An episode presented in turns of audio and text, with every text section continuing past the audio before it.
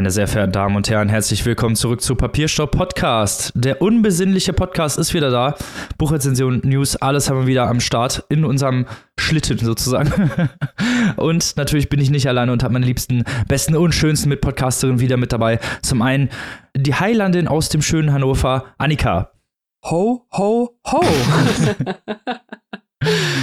und die Buchheilige aus dem schönen Sandbrücken, Sand Maike. Ich segne euch. Und natürlich auch mit dabei die Evil Marzipankartoffel aus Münster, Robin. Hallihallo.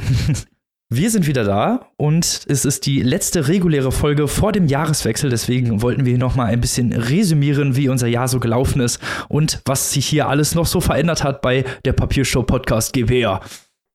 Ja, heute also unsere letzte reguläre Folge, das letzte Mal drei Buchbesprechungen. Wir werden uns kommende Woche nochmal melden, nicht verzagen. Da bekommt ihr dann unsere große Jahresabschlussfolge zu hören. Aber heute, wie gesagt, noch einmal drei Bücher und ein ja vorweihnachtliches Vorgeplänkel, das wir hier zurückschau nutzen, denn das war für uns wieder mal ein ja sehr spannendes Jahr für die Papierstau Podcast GBR. Wir freuen uns, dass ihr weiterhin dabei seid, dass ihr uns weiterhin so zahlreich hört und vor allem auch immer mehr werdet. Das freut uns natürlich ganz besonders, dass die Zahlen unserer HörerInnen und auch der Mitglieder in unserer Steady Community auch in diesem Jahr wieder nach oben gegangen seid. Unsere Steady Community, ihr erinnert euch, das ist unsere unsere Gemeinschaft, wo ihr Mitglied werden könnt, wo ihr weitere Inhalte bekommt und wo ihr natürlich durch eure Mitgliedschaft auch zu UnterstützerInnen unserer Sendung werdet. Also da begrüßen wir auch immer mehr Mitglieder, genauso wie hier in unseren regulären Folgen. Und wir hatten mit der Community das erste volle Jahr gemeinsam, denn wir haben ja unsere GBR im vorletzten Jahr gegründet, im Sommer, und haben jetzt also das erste Jahr hinter uns. Das heißt, wir haben die Mitglieder mit 50 Exclusives in diesem Jahr versorgt. Das sind halt diese extra Inhalte für die Steady Community, wo es News gibt aus der Literatur oder Kulturwelt, wo wir vielleicht nochmal themenbezogene Rezensionen präsentieren, auch Wünsche erfüllen, die aus der Community kommen zu Themen und viele mehr.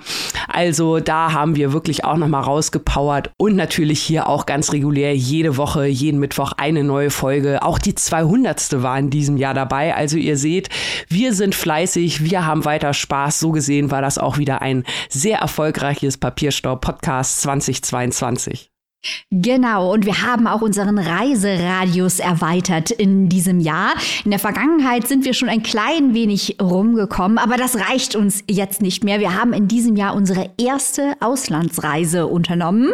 Das erste mhm. unterstreicht schon, dass ihr euch darauf gefasst machen könnt, dass es im nächsten Jahr eine, nicht nur eine zweite, sondern sogar eine dritte mindestens geben wird. Oh. Aber bleiben wir erstmal bei der ersten, Spoiler-Alarm, äh, bei der ersten. Wir sind nach Klagenfurt gereist. Wir waren live dabei beim Bachmann Bachmann-Preis, das große Wettlesen in Klagenfurt. Ihr kennt es.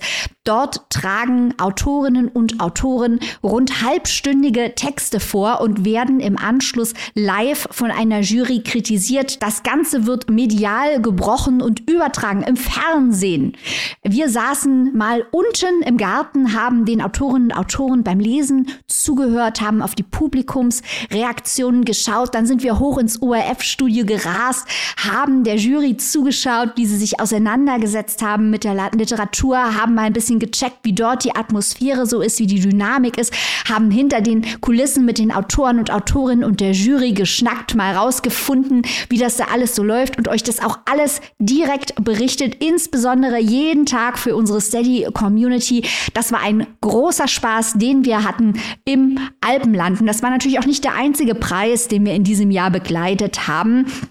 Wir waren schon wieder offizieller Kooperationspartner des Deutschen Buchpreises und haben die gesamte Longlist gelesen und besprochen. Und zwar nicht nur einzeln in der Betrachtung, sondern haben die 20 Titel gegeneinander antreten lassen, haben ein wenig darüber debattiert, was ist wichtig inhaltlich, was geht nach vorne ästhetisch, was gehört auf die Liste, was gehört nicht auf die Liste, was sollte auf die Shortlist, was nicht, haben über die einzelnen Nuancen der Texte diskutiert, hatten jede Menge Menge Spaß dabei. Einige kontroverse Diskussionen haben wir geführt und das ist schließlich der Hauptmehrwert eines solchen Preises, dass er zu Diskussionen führt über das, was Texte, literarische Texte leisten sollen. Wenn ihr jetzt denkt, oh, das war alles äh, weit gefehlt, natürlich haben wir auch auf jede Menge andere internationale Preise geschaut, vom Women's Prize über das Tournament of Books, aber vor allem haben wir unsere Berichterstattung in diesem Jahr ausgeweitet, was die Booker-Preise angeht.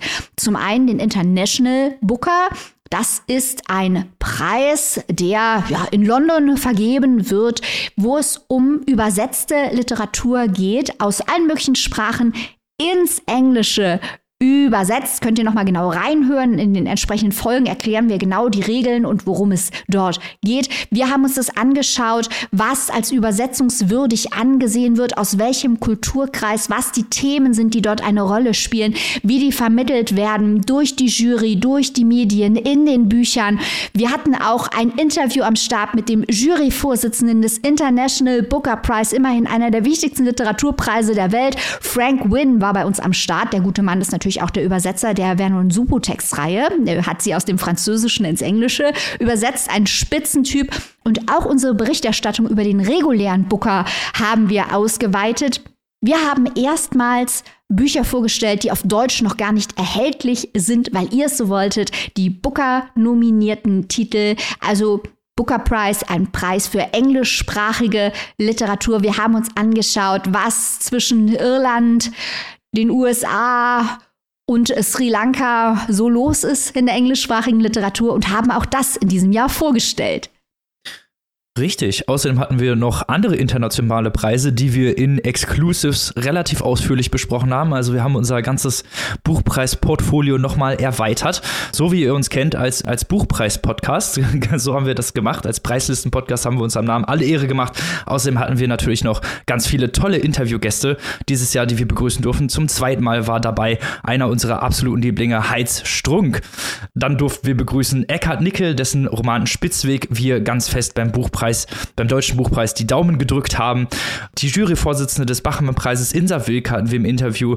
Das Jurymitglied Wea Kaiser, die Bachmann-Preis-Gewinnerin Anna Marwan.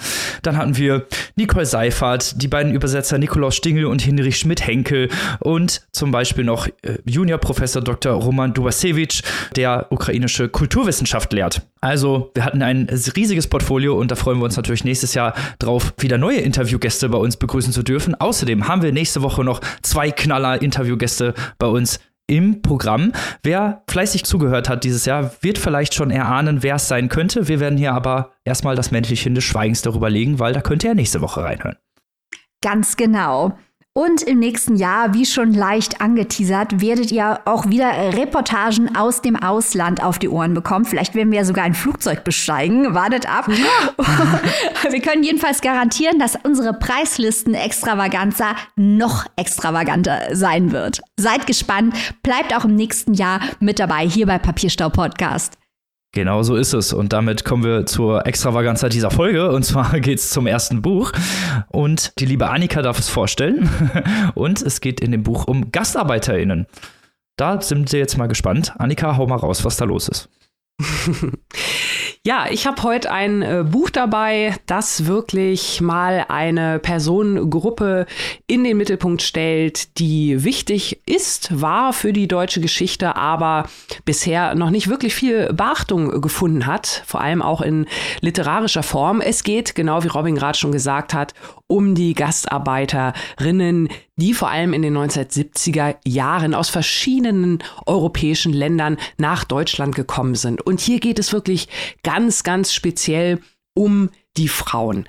Erstmal grundsätzlich, welches Buch habe ich hier überhaupt vor mir? Worüber spreche ich? Ich spreche über die Optimistinnen von Gün Tank. Das ist ein Debüt. Gün Tank ist aber sehr, sehr aktiv schon seit einigen Jahren als Moderatorin, als Autorin und auch ganz besonders thematisch nahe dem, wovon jetzt auch ihr Debütroman handelt. Sie hat unter anderem im Jahr 2011 die Ausstellung 22.14 Uhr und es kamen Frauen genau mit dieser Thematik, die ersten Arbeitsmigrantinnen, die nach Deutschland kamen. Dort war sie also in dieser Ausstellung tätig. Sie hat eine Cross-Kultur-Kulturreihe, die sich mit Lesungen, Konzerten, Ausstellungen befasst. Sie ist also wirklich kulturell auf verschiedenen Bühnen, kann man so sagen, sehr, sehr aktiv und nebenbei arbeitet sie auch noch als Beauftragte für Menschen mit Behinderung im Bezirk Tempelhof Schöneberg und hat jetzt also auch noch die Zeit gefunden,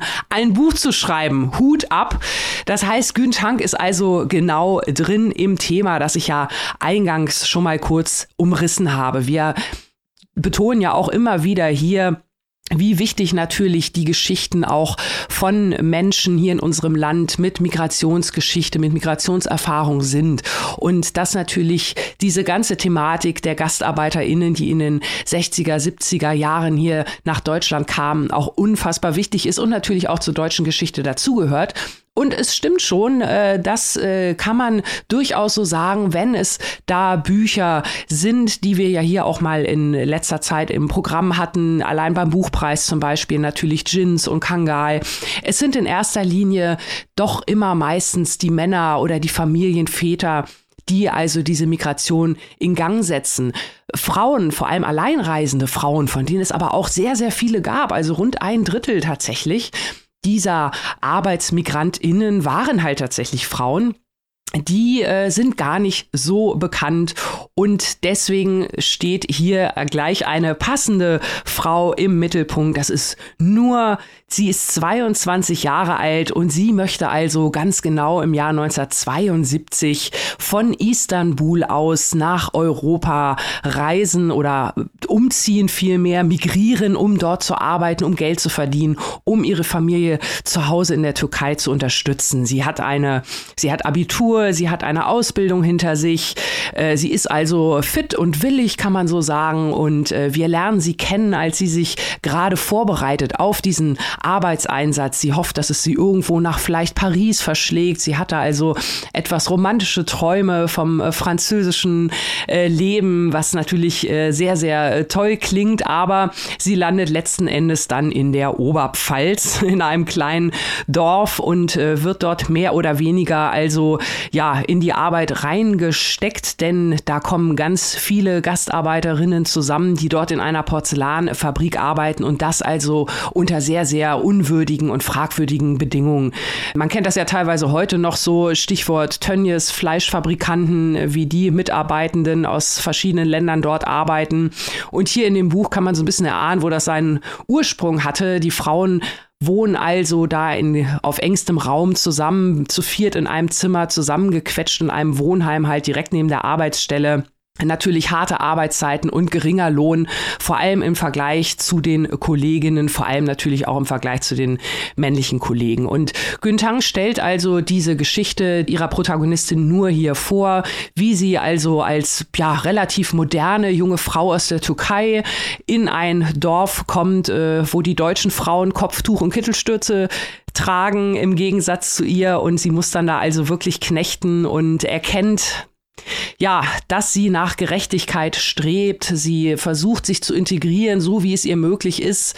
Aber sie sieht, sie kommt da alleine nicht weiter. Also verbündet sie sich mit den anderen Frauen. Sie hört etwas auch von geschichtlichen Frauenstreiks aus den 1920er Jahren zum Beispiel, wo sich auch schon mal Arbeiterinnen zusammengeschlossen haben, um für bessere Bezahlung und für mehr Gerechtigkeit zu streiken. Und so formiert also auch nur hier einen Protest, um also ihre Bedingungen zu verbessern. Das gelingt ihr auch, endet für sie persönlich allerdings dann leider mit dem Ende ihres Arbeitsvertrages. Aber sie geht dann nach Berlin und setzt ihre Geschichte dort fort. Und während diese Geschichte also weitererzählt wird, wie sie dann auch heiratet und so weiter, wird parallel die Geschichte ihrer Tochter erzählt, also der nächsten Generation, die dann also schon in Deutschland äh, geboren ist, aber natürlich auch zwischen den Kulturen schwebt, denn ihr Vater, also der Mann, den nur dann heiratete, ist ein Deutscher. Das heißt, die Tochter Gabriele Sue, die also beide Kulturen in sich vereint. Das wird so ein bisschen parallel erzählt. Die Tochter, die sozusagen ein wenig die Geschichte ihrer Mutter nacherzählt erzählt, die ihr nachspürt und die auch sicherlich gewisse autobiografische Züge mit der Autorin teilt. Das Buch, ich habe es eingangs schon gesagt, ich finde, es ist wirklich toll, diese Themenwahl. Ich finde das sehr, sehr interessant. Äh, das ist wirklich ein Thema, wo man sich fragt, warum hat da noch keiner drüber geschrieben? Ich finde es sehr, sehr gut, dass es jetzt hier wirklich mal zur Sprache kommt. Gerade auch, es gibt viele Parallelen äh, zu heutigen Themen. Gender Pay Gap ist immer noch ein Thema. Natürlich, äh, Gleichberechtigung ist immer noch ein Thema. Also es ist teilweise sehr interessant, da diese Gegensätze von äh, gestern und heute zu sehen. Auch die Gegensätze zwischen den deutschen Frauen und den türkischen Frauen. Das ist schon sehr, sehr interessant. Aber es ist halt alles, ähm, ja, es ist teilweise ein bisschen viel, was dieses Buch hier hier möchte. Es sind dann doch sehr, sehr viele Themen, denn die Vergleiche, die sich anbieten, da gehören ja immer schon zwei Themenstränge dazu. Und ähm, dadurch, dass auch noch die Geschichte der Tochter hinzukommt und gleichzeitig auch noch nur das eigene Familiengeschichte, also ihre Herkunft und ihr Aufwachsen in Istanbul bei auch relativ modernen Eltern, so möchte ich mal sagen, das war mir dann ein wenig zu viel dafür, dass die Themen dann auch nicht wirklich tief behandelt wurden. Ähm, also Umsetzung äh, war für mich äh, eher so okay, zumal ich das Buch an einigen Stellen auch sehr, sehr übererklärend fand. Ich habe äh, vorhin ja schon mal so den äh, Vergleich mit zwei Werken zum Buchpreis äh, gezogen, die eine ähnliche Thematik hatten. Hier fand ich von der Struktur her, hatten wir damals beim Buchpreis mit Daniela Dröscher auch so ein ähnliches Buch, das ähnlich immer alternierend zwischen Mutter und Tochter war. Da war allerdings der Themenkreis enger gesteckt. Hier wird er weiter aufgemacht und da hat es mich an der einen oder anderen Stelle verloren. Da hätte ich mir an der einen oder anderen Stelle mehr Tiefe gewünscht, dafür vielleicht ein, zwei Themen weg und nicht ganz so übererklären. Also es war Natürlich ist die einfache Sprache vermutlich auch ein Stück weit gewollt, aber ähm, ich sag mal, ja, ich muss nicht unbedingt erklärt bekommen, was Börek ist. Also es war teilweise schon sehr, sehr niedrigschwellend und ein wenig unterfordernd. Ich bin gespannt, was Maike dazu sagt. Die hat nämlich mitgelesen. Maike, hast du es ähnlich empfunden? Leider ja.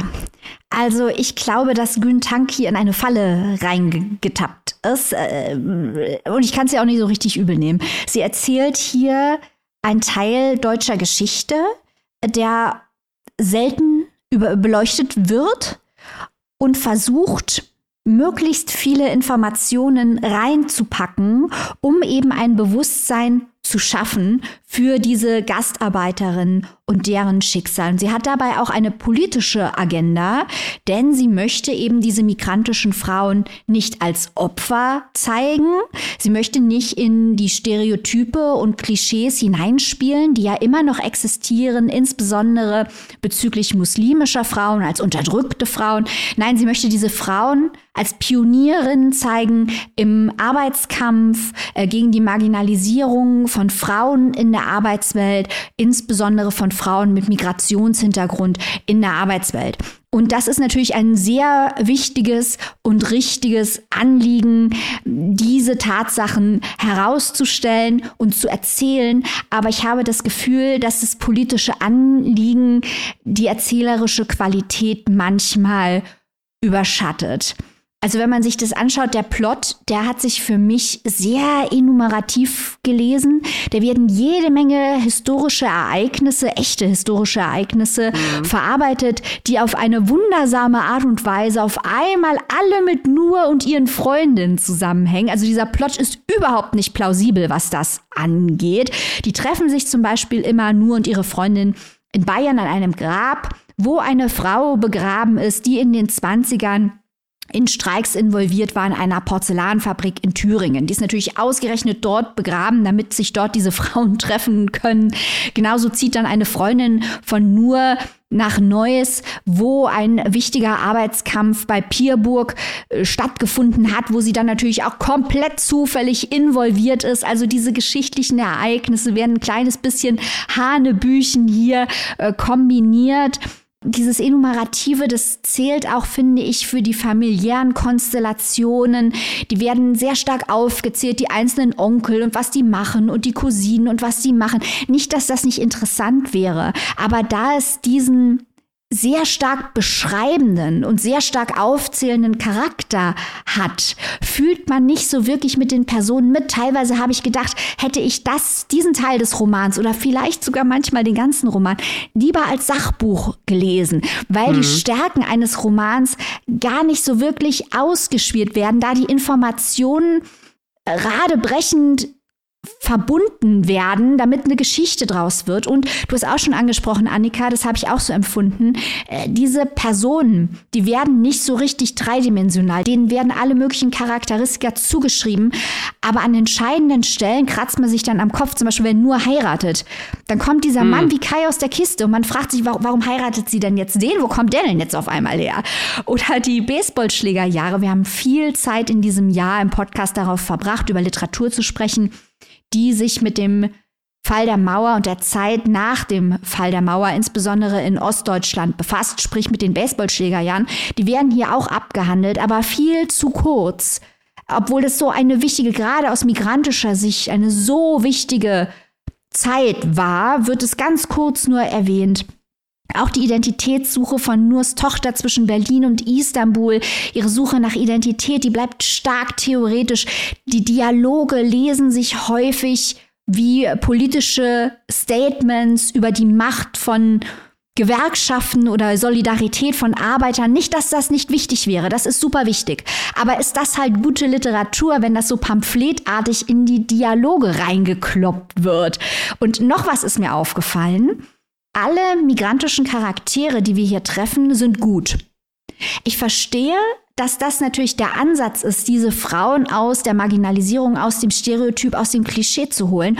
Aber an solchen Punkten muss ich dann immer an Carmen Maria Machado denken, die uns ja im Interview gesagt hat, da ging es um äh, LGBTQI-Plus-Charaktere, die gesagt hat, da zu wenig Geschichten über diese Charaktere erzählt werden im Ganzen, äh, besteht häufig einen, ein Impuls, die immer als positiv darzustellen. Dabei hängt die Menschlichkeit und die Tatsache, dass diese Personen Rechte verdienen, nicht davon ab, dass das Vorzeigemenschen sind, sondern das hängt nur davon ab, dass sie Menschen sind. Und ich hatte das Gefühl, dieses Buch tappt auch so ein bisschen in die Falle, dass diese Personen nicht falsche Entscheidungen treffen dürfen und nicht schlecht sein dürfen. Dabei sind das genauso Menschen, die die gleichen Rechte verdienen wie die anderen deutschstämmigen Personen in dem Buch, unabhängig davon, ob es sich hier um, um Vorzeigepersonen handelt. Verstehst du, was ich meine? Ich verstehe dich voll und ganz und ähm, habe wirklich größtenteils äh, wirklich die gleichen Gedanken gehabt. Man könnte meinen, wir haben das gleiche Buch gelesen. Verrückt. ich, ja, also wirklich genau wie du sagst. Ich denke zum einen grundsätzlich das, ähm, was Carmen Maria Machado gesagt hat, das haben wir ja wirklich häufiger schon zitiert. Mhm. Wir stehen ja auch sowieso drauf. Das gehört auch dazu, zu multidimensionalen Charakteren oder zumindest Gruppen, dass da natürlich Licht und Schatten, ne, dunkle und gute Seite der Macht, ihr wisst Bescheid. Bei Güntang, ich würde ihr, würde für sie dagegen halten. Also ich meine, der Roman heißt ja nun auch die Optimistinnen und ich nehme mal an, es ist einfach, vielleicht kann man das sagen, es ist halt wirklich einfach ein ja, ein optimistisches Buch. Also es ist, glaube ich, vielleicht auch so ein Buch, vielleicht will es auch Hoffnung machen. Vielleicht ist es auch wirklich ein Buch, also vielleicht ist es ein Buch, wonach ihr gerade sucht. Einfach ein Buch, wo man was lernen kann und was ja optimistisch stimmt und was Hoffnung macht und was lebensbejahend ist und wo es vielleicht wirklich mal einfach nichts Böses gibt. Vielleicht braucht man das jetzt einfach im Moment auch mal. Also grundsätzlich stimme ich da voll und ganz mit dir überein, aber weil es ja eigentlich auch wirklich mit das erste Buch über diese Gruppe ist oder die echt so selten im äh, Vordergrund steht und LGBTQ Plus Leute Gott sei Dank mittlerweile ein bisschen mehr, also im Vergleich natürlich immer noch nicht genug, ihr wisst, wie ich das meine. Aber äh, von daher denke ich, äh, ist das in dem einen Fall jetzt hier schon okay. Grundsätzlich würde ich dir zustimmen. Äh, ich glaube, vielleicht an anderer Stelle hätte es mich genervt. Hier fand ich es aber noch in Ordnung. Aber es ist natürlich, wie du sagst, äh, wenn, wenn man noch mal tiefer in das Thema eintauchen möchte, dann kann es natürlich gerne differenzierter werden. Aber ich denke, hier ist es, ist es dann doch für den Moment ganz okay. Annika, das ist genau das, was ich anfangs meinte, als ich sagte, ähm, Güntang läuft dir in eine Falle rein, in die sie vielleicht reinlaufen muss, weil es noch nicht genug Geschichten gibt. Und mhm. da einfach noch nicht der Platz da ist, diese Komplexität zu schaffen. Aber das Buch wäre natürlich interessanter, wenn diese Komplexität hier schon da wäre, wenn diese Charaktere die Erlaubnis hätten, wenn sie schon die Freiheit hätten, ein bisschen komplexer und ambivalenter zu sein.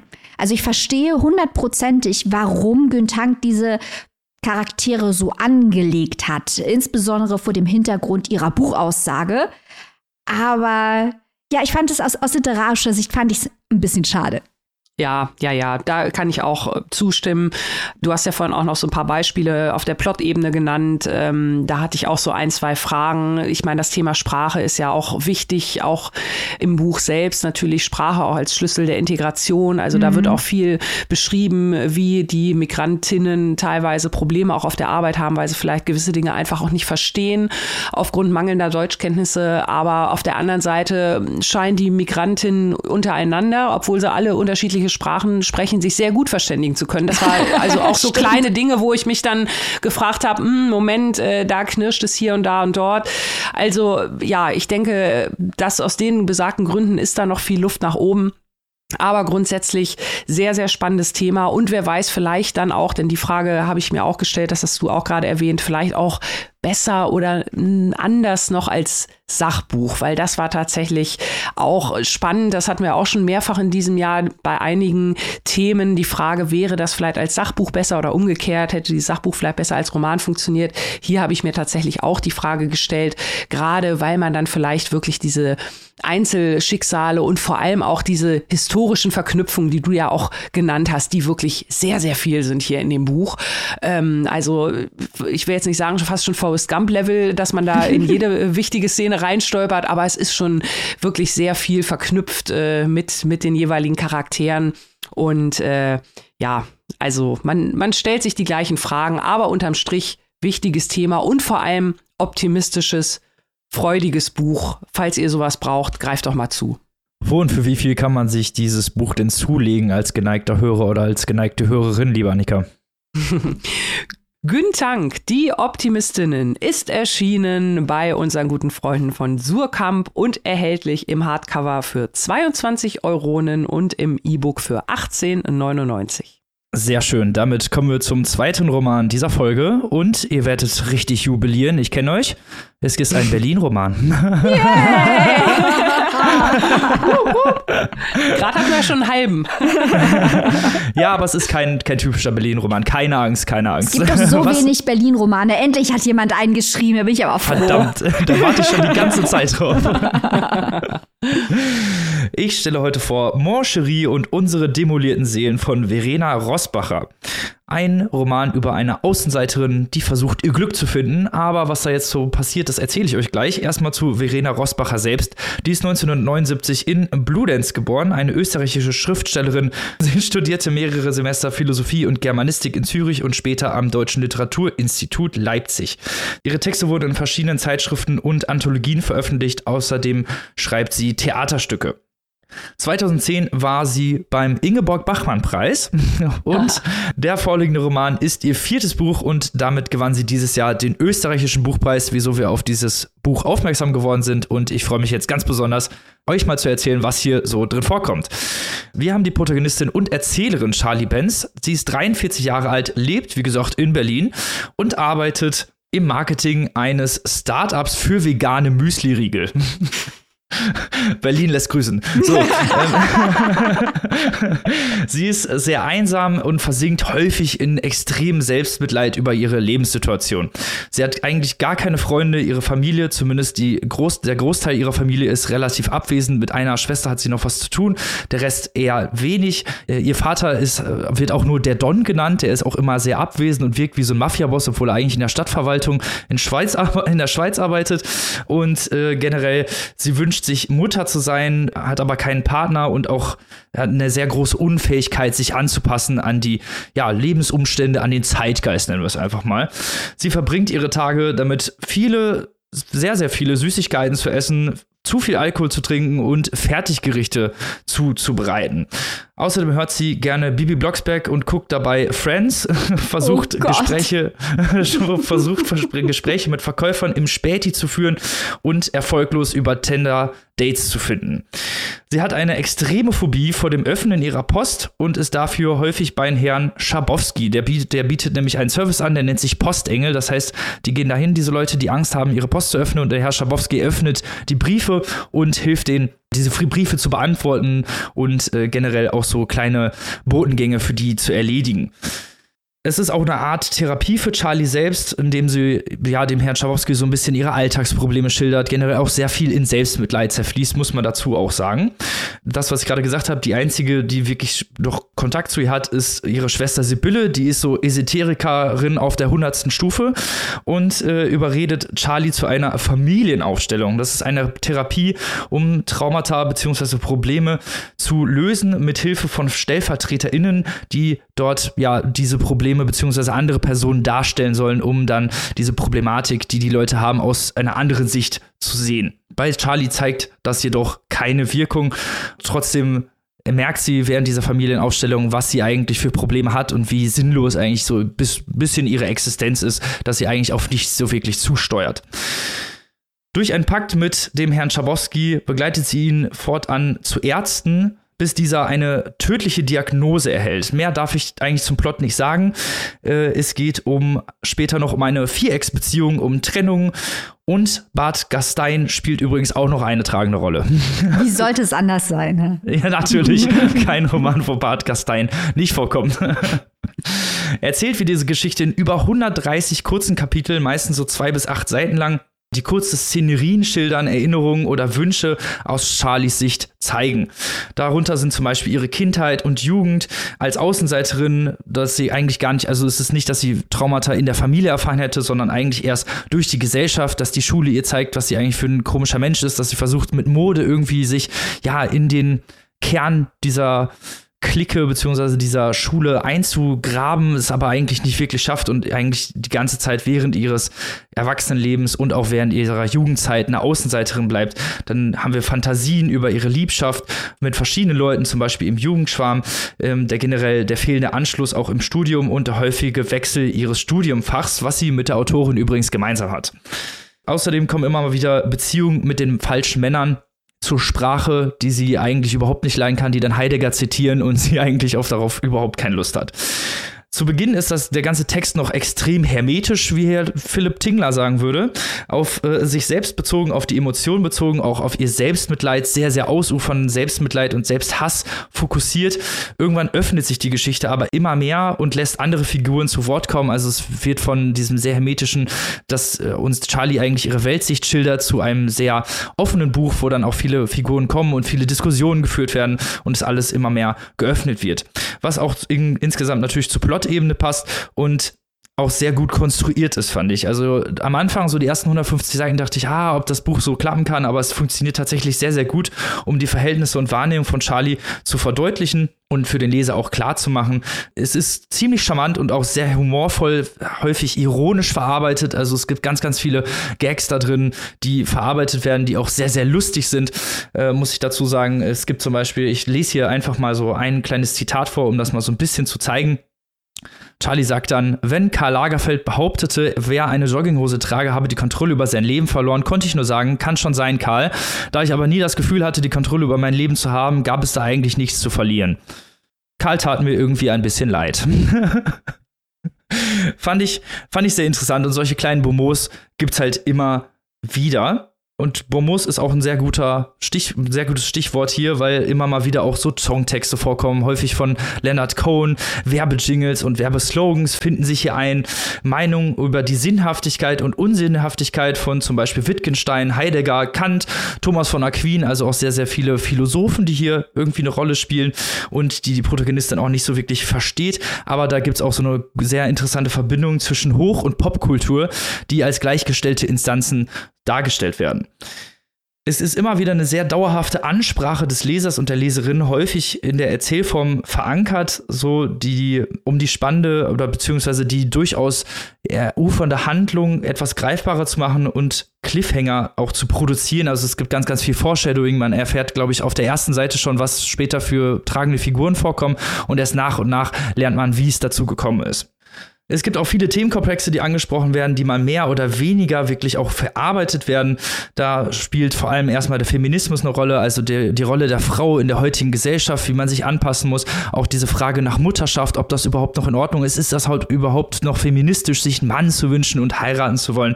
Dann gibt's äh, den Klimawandel auch immer wieder ein ganz wichtiges Thema, ob dann gefragt wird, kann man überhaupt noch Kinder haben mit diesem Klimawandel? Wann ist eigentlich alles vorbei? Wann bricht unsere Gesellschaft zusammen? Und ähm, Cancel Culture und Gender-Debatten aus der Sicht einer Frau, die sich eigentlich nie mit diesen Themen beschäftigt hat, spielen auch immer wieder eine Rolle, sowohl als auch Familie, Tod und Geburt. Also so ein bisschen eigentlich alles, was so im Leben wichtig ist, aber äh, sehr humorvoll verarbeitet, ohne irgendwie mit dem Holzhammer daherzukommen oder irgendwie sowas sehr, sehr abzuwerten. Es ist sehr viel Parodie drin. Also irgendwann gibt es eine Szene, wo die Charlie träumt davon, dass sie mit Peter Handke über ein Blumenfeld läuft. so zusammen. das macht mir Angst. Und äh, auch mit Peter Handke hat sie gemeinsam oder beziehungsweise auf Peter Handke verweist sie dann halt auch, weil sie sagt, dass sie keine Sexszenen in diesem Buch schreiben möchte, schreibt dann aber drei Sexszenen direkt hintereinander. Die sind zwar eher deskriptiv, aber äh, es ist dann halt schon so, die, das sind so diese kleinen Metagags, die hier immer wieder im Buch auch eingestreut werden es ist, finde ich, ein Buch, das einen sehr schnellen Sog erzeugt. Also so nach den ersten 150 Seiten ist, da man, ist man da wirklich echt schnell drin und man wird unweigerlich Teil dieser sehr verrückten Geschichte, die einen tatsächlich auch wirklich gut mit reinzieht. Sie kann in sehr wenigen Sätzen viel Aussage treffen, ohne zu viel zu erklären. Also dieses Übererklären gibt es hier überhaupt nicht. Es wird entweder man versteht es oder man versteht es halt nicht. Es wird aber sehr, sehr selten irgendwas erklärt. Es sind halt häufig einfach diese humorvollen Bemerkungen, die Charlie macht und die dies, diesen Text auch so greifbar und auch so interessant machen.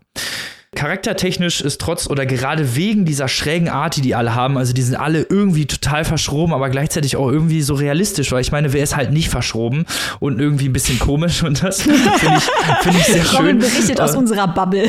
Genau. Ja, genau. und zum anderen hatte ich immer mal wieder so ein bisschen das Gefühl, dass das so Tarantino-Gespräche sind. Ich weiß nicht, ob ihr wisst, was ich meine. Also Tarantino ist ja vor allem dafür bekannt, sehr viel Gewalt, aber es gibt halt auch diese sau bekloppten Gespräche in Tarantino-Filmen und das ist halt hier auch ein Großteil, der so ein bisschen die Handlung trägt, dass die teilweise sich über Sachen unterhalten, dass man echt denkt, was? was hat denn jetzt der Royal mit Käse damit zu tun, so in der Art? der Viertelfünder. genau. Mir hat das Buch wirklich, wirklich sehr gut gefallen. Ich fand, ich habe das von vorne bis hinten geliebt. Ich hätte mir eigentlich sogar gewünscht, dass es noch länger ist. Es hat so viele tolle, schräge Charaktere, ist halt, obwohl ich gesagt habe, es ist sehr lustig, es ist an vielen Stellen auch wirklich sehr, sehr traurig. Also ich ich wusste häufig nicht, soll ich jetzt weinen oder lachen. Teilweise hat sich das von einer Seite auf die nächste abgewechselt. Also die Autorin Verena Rosbacher schafft sie halt wirklich sehr, sehr gut, Emotionen zu evozieren und die auch auf den Leser und die Leserin zu übertragen. So, so viel mein, meine Meinung zu diesem wirklich sehr tollen Werk.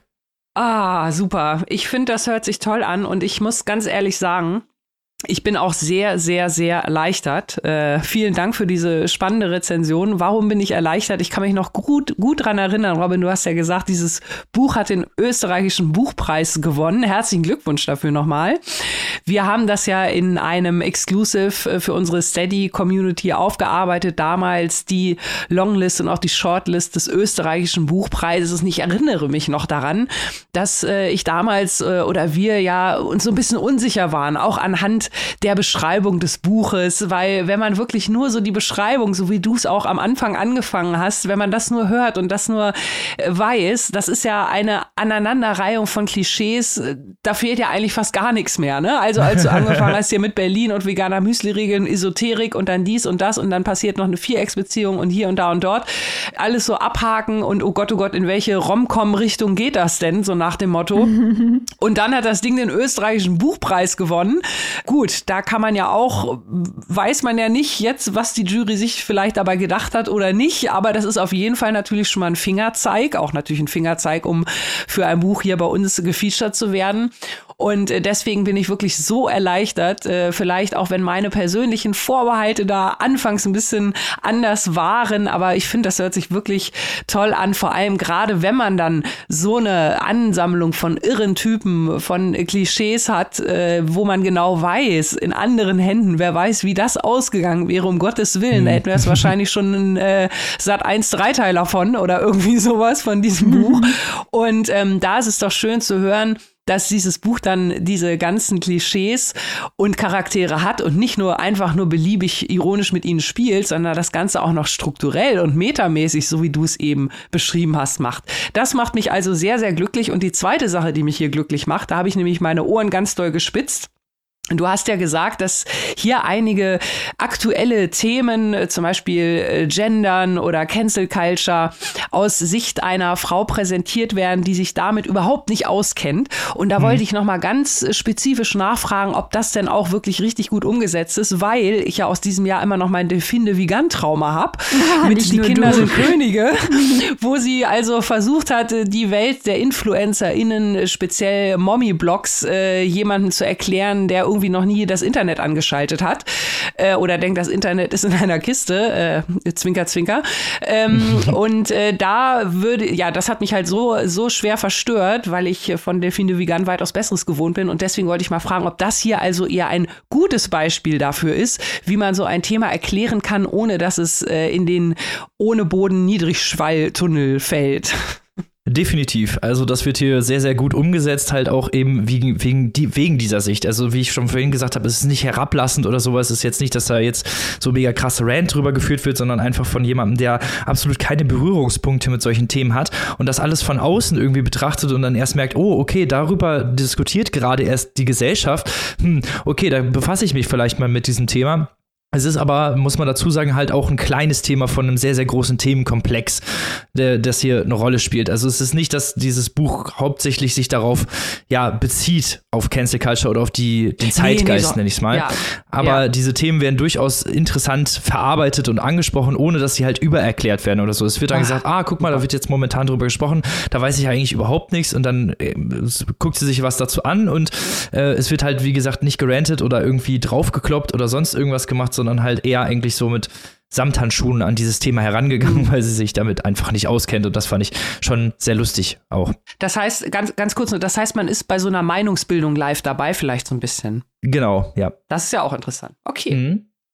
Was mich ja so fasziniert an der österreichischen Literatur, das Thema hatten wir auch schon häufiger, äh, ist die Quirkiness, der Quirkiness-Faktor mhm. der österreichischen Literatur. Was ist da los? Seit Jahren verfolgen wir die Spur österreichischer AutorInnen, die sich in Nerdigkeit, Abseitigkeit und Verrücktheit gegenseitig überbieten, aber nie auf eine Klamauk-Art und Weise, also einfach nur damit man seltsam, komisch, äh, witzig im schlechtesten Sinne ist, sondern immer auch in Verbindung mit einer gewissen Melancholie und einer Textaussage. Ist mhm. dies also ein weiteres Buch, das wir in die zum Glück recht volle, aber von uns heiß geliebte Schublade der quirky österreichischen Literatur junger AutorInnen hineinlegen können? Absolut, absolut. Das passt genau original in diese Schublade rein. Es ist super quirky, es ist super verschroben halt alles. Also mhm. alle sind total komisch, aber halt auch irgendwie liebenswert komisch. Also teilweise auch so unsympathisch, sympathisch. Anders kann ich es gar nicht beschreiben. Das sind halt eben realistische Charaktere und teilweise, wenn es extra nicht realistisch ist, wird darauf auch noch verwiesen, wie unrealistisch das ist. Also das ist alles schon, das ist alles schon sehr passend. Ja, ist alles schon auch sehr viel Meta. Man muss auch mit dem Buch, ich glaube, wenn da jemand rankommt und man würde diesen Text ohne, also ohne zu versuchen, in die Metaebenen einzusteigen, glaube ich, könnte man ihn auch ganz schnell in so eine Schublade Feelgood-Literatur stecken. Weil es dann doch später auch sehr viel um so solidarisches Miteinander geht und um eine Utopie, die gebildet wird eigentlich. Aber so ist das Buch halt eigentlich gar nicht. Es macht sich dauerhaft über seine eigenen Themen auch wieder lustig. Also, äh, wenn man am Anfang anfängt, denkt man so, okay, dass dieses Meta-Zeug, dass der Leser auch die ganze Zeit angesprochen wird, gesagt wird, ja, hier, guck mal, so, ich könnte da und damit anfangen, ich fange jetzt mal einfach da damit an, keine Ahnung. Das, da denkt man noch so, ah, okay, ob dieser Kniff halt wirklich funktioniert, aber, aber also es ist eins der wenigen Bücher, wo dieser Kniff tatsächlich so gut funktioniert, dass ich sagen würde, dass, dass der den Text trägt. Und das gibt es halt einfach gar nicht so häufig. Und deswegen würde ich zu diesem Buch absolut greifen. Robin, wenn die Menschen da draußen sich von deinem Enthusiasmus überzeugt haben lassen, gib ihnen mal bitte einen Hinweis, wie sie es schaffen können, diesen Text käuflich zu erwerben. Das mache ich natürlich sehr gerne immer. Moncherie und unsere demolierten Seelen von Verena Rosbacher ist bei unseren guten Freunden vom Kiwi Verlag erschienen. Etwa 500 Seiten, also auch ein bisschen was zum Lesen. Könnt ihr euch jetzt gut holen, um die Weihnachtszeit zu überbrücken. Für 24 Euro in der wirklich wunderschönen Hardcover-Variante und 1999 als keimfreie E-Book-Version. So, und jetzt kommen wir zu einem Buch, das eigentlich so aktuell zum Wetter passt.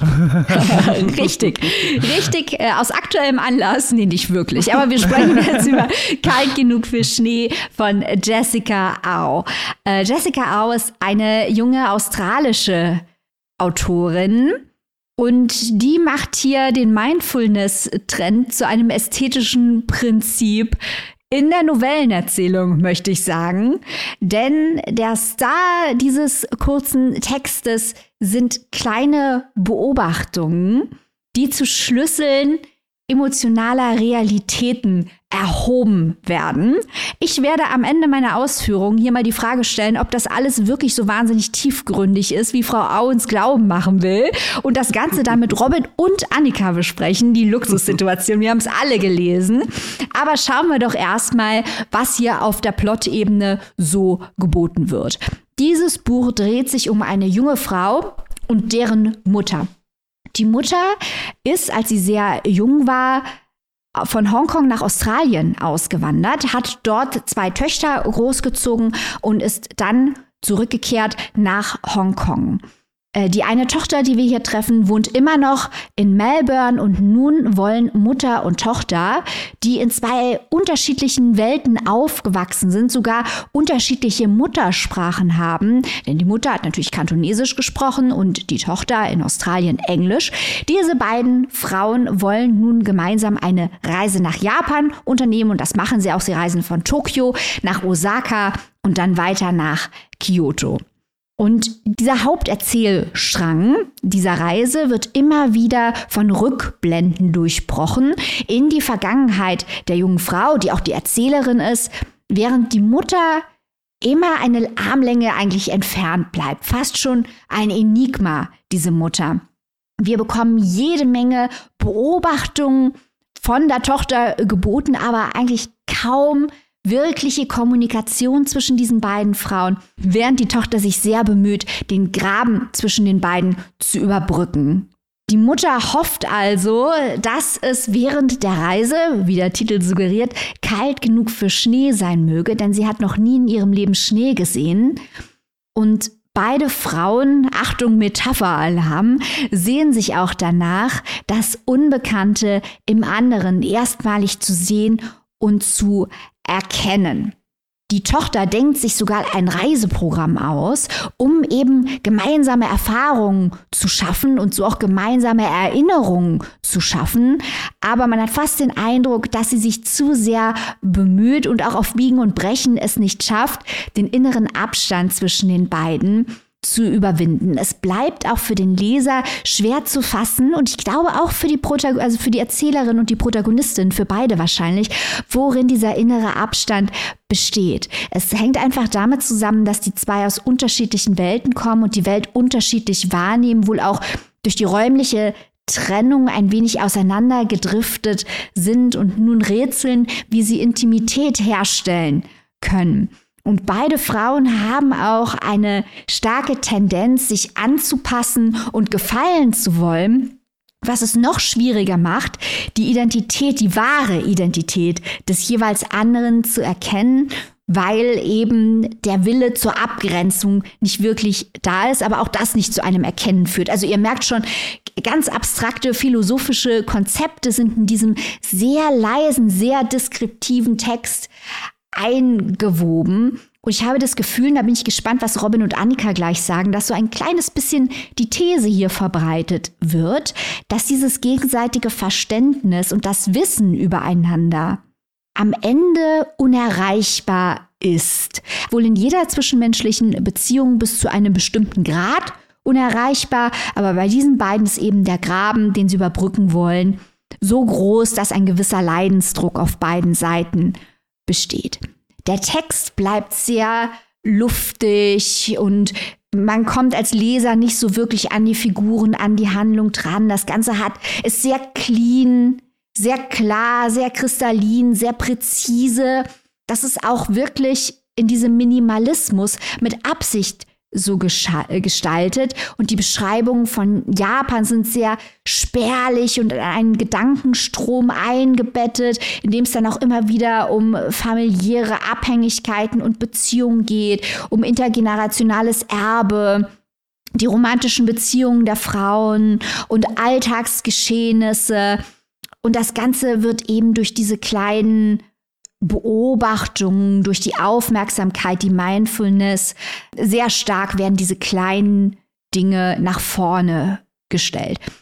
Ich habe mich nun hier am Ende gefragt, und jetzt bin ich extrem gespannt, was Annika und Robin sagen, warum das nicht der richtige Text für mich ist. Ich glaube nämlich nicht, dass es ein schlechter Text ist. Ich glaube, dass der Text alles erreicht, was er erreichen möchte, dass ich aber mich mit dem Text deswegen nicht anfreunden kann, weil hier so eine, ein leises Gefühl durch die Seiten wabert, dass manchmal vielleicht zu beobachten und wahrzunehmen, diese Mindfulness schon genug ist, weil das letztendliche Verstehen sowieso unmöglich ist.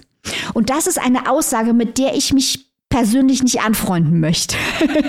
ich möchte auch versuchen, auch wenn ich weiß, dass das letztendliche Verstehen meines Gegenübers immer unmöglich ist, weil das Gegenüber einfach nicht ich ist, was übrigens auch das Spannende an zwischenmenschlichen Beziehungen ist, an allen, dass wir am Ende nicht wissen, wie es ist, jemand anderes zu sein, was auch die ganze Faszination des Lesens der Literatur ausmacht, dass wir uns mal kurz in den Kopf von jemand anderem reinbegeben können, um zumindest eine Vorstellung davon zu bekommen, jemand anders zu sein. Je weiter von unserer eigenen Lebenswirklichkeit weg, desto besser.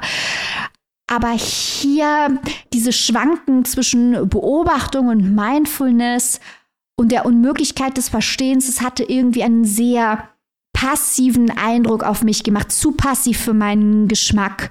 Er hat mich auch so ein kleines bisschen nervös und wütend gemacht. Und dann habe ich mich gefragt, und das macht solche Texte interessant, was sagt das jetzt über mich aus? Was sagt meine Reaktion auf diesen Text über mich aus. Also ich habe durchaus die Parallelen, die man bei Au immer zieht, zu Katie Kitamura, die wir hier im Podcast auch schon hatten, sehr gut fanden, zu Rachel Kask, die ich persönlich sehr, sehr liebe. Die habe ich gesehen, aber bei mir funktionieren Kitamura und Kask sehr viel besser als Au, weil ich das Gefühl habe, dass sie mehr Substanzielles zu sagen haben. Es ist weniger atmosphärisch und mehr greifbar und substanziell. Und dieser Minimalismus und diese Selbstgenügsamkeit in diesen Seiten, das hat mich als Leserin nicht befriedigt. So. Was sagen die Ausführungen jetzt über mich aus, die ich gerade getätigt habe, Annika und Robin? ja, Gute Frage. Ja. Mir ging es aber tatsächlich auch so. Also ich muss auch sagen, das ist atmosphärisch sehr, sehr aufgeladen.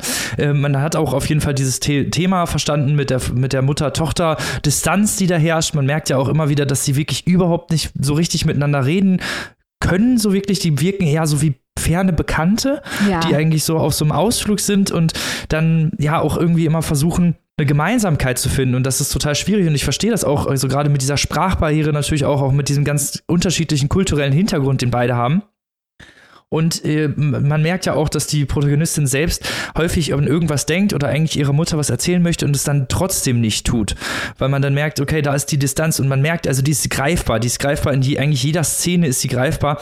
Das, was ich eigentlich ja schade fand, ist, dass die kleinen Geschichten, du hast ja gesagt, das wird immer mal wieder in die Vergangenheit gegangen, die fand ich tatsächlich häufig interessanter als diese Reise selbst, mhm. weil sie irgendwie ausgearbeiteter waren, weil sie mehr Emotionen evoziert haben, als mhm. das die Hauptgeschichte macht. Und das hat mich so ein bisschen gestört. Und ich habe so ein kleinen Vibe auch gehabt. Ich weiß nicht, ob ich hier jetzt vielleicht ein bisschen zu hart abdrifte, aber ich hatte auch so ein ganz kleines Gefühl, dass es das vielleicht eine Geistergeschichte ist, weil die Mutter, es gibt eine Szene, in der die Tochter nach Hause kommt, beziehungsweise ins Hotel und die Mutter gar nicht da ist und auch der Portier sagt, nee, du bist alleine gekommen und ich habe schon gedacht, oh, jetzt, jetzt wird's spannend, aber so ist es nicht. Aber vielleicht zielt das ja auch wieder in der Metaebene genau auf diese Distanz dieser beiden Personen ab. Es gibt, es ist eine Mutter-Tochter-Konstellation und mir war es tatsächlich fast zu poetisch. Ich weiß nicht, ob man das so sagen kann, aber mir war es zu, zu, auf, zu aufgeladen, atmosphärisch zu viel so in der Metaebene drin, zu wenig vom Text wirklich auf dieses Thema auch geschrieben. Also hier gibt es überhaupt keine Erklärung und ich finde, das muss auch nicht immer sein, aber in diesem Fall hätte ich mir doch ein bisschen mehr Ausführung gewünscht dieses The Themas oder irgendwie, ja, irgendwie mehr gewünscht. Mehr einfach.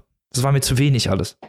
Ja, auch ich war sehr achtsam beim Lesen und äh, auch gerade bei dem, was ihr jetzt beide gesagt habt. Und ähm, ich kann auch nur zustimmen. Und was ich total spannend finde, ich glaube, wir haben alle drei so ein, so ein, ja, so den Gedanken, das ist irgendwie nicht so meine Art von Text, aber vielleicht auch irgendwie alle so ein bisschen aus anderen Gründen. Ich finde, das ist dann auch wiederum eine der Stärken dieses, dieses Textes. Also ich kann bei vielem, was ihr gesagt habt, zustimmen, habe aber teilweise auch noch so ein paar andere Peakspunkte. Robin, was du gerade gesagt hast, zu poetisch würde ich auch sagen.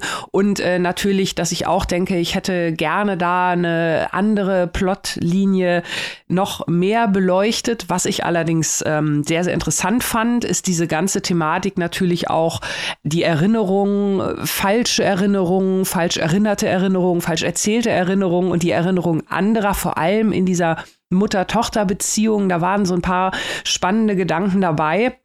Und ähm, was du gesagt hast, Robin, mit dem äh, Geistergeschichte, also da hatte ich auch drüber nachgedacht und das ist ja vielleicht auch teilweise so ein bisschen der Vermarktung geschuldet.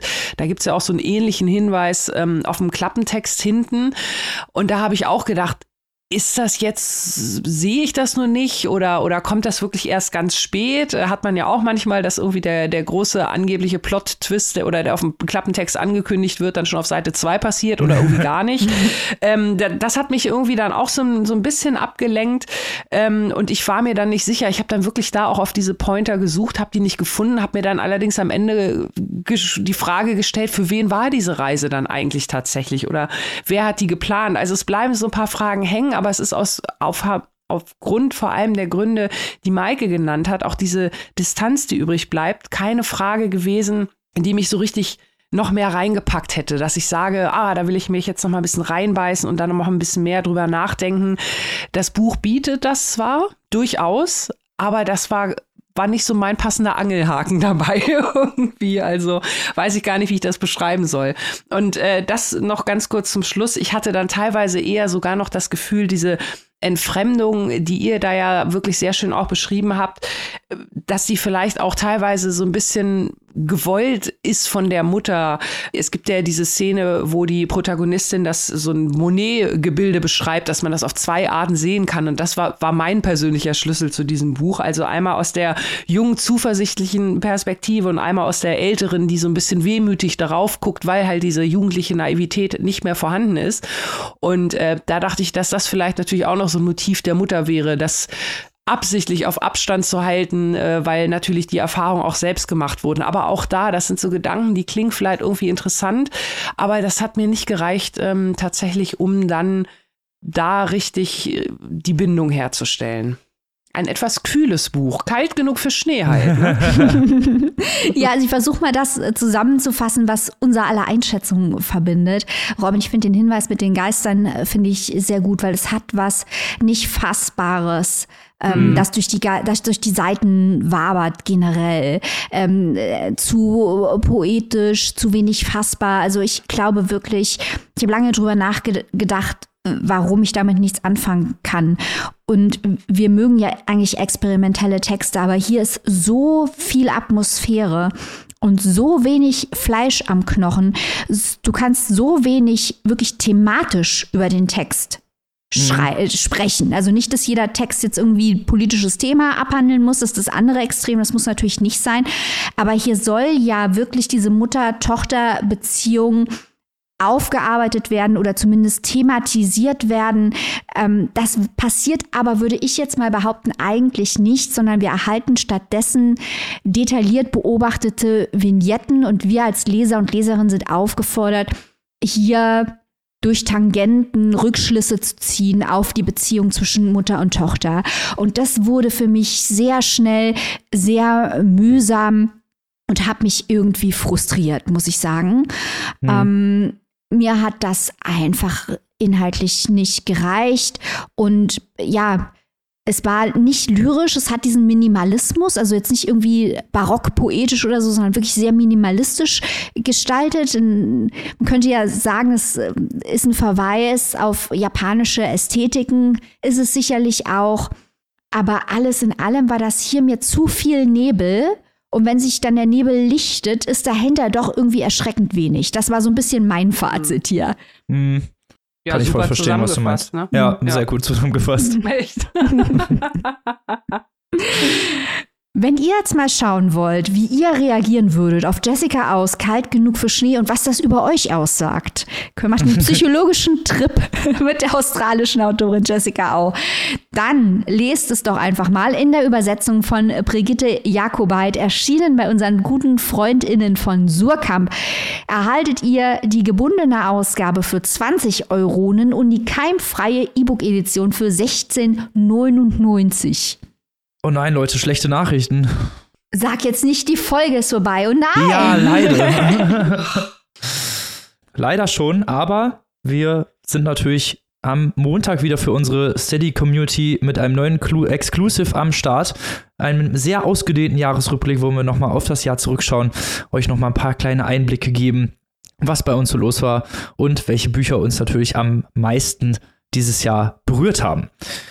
Und wenn ihr denkt, diese Folge war sehr cool, uns drei Pappnasen hier zuzuhören. Dann wartet erstmal ab, wen wir in unserem Jahresrückblick nächste Woche begrüßen werden. Wie gesagt, wenn man uns genau zugehört hat, was wir gut fanden in diesem Jahr, das ganze Jahr über, dann müsste euch klar sein, welche zwei Gäste wir nächste Woche begrüßen. Und wir sind vollkommen begeistert, können es kaum fassen. Es wird ein wahres Fest. So ist es. Ein Fest zu den Festtagen.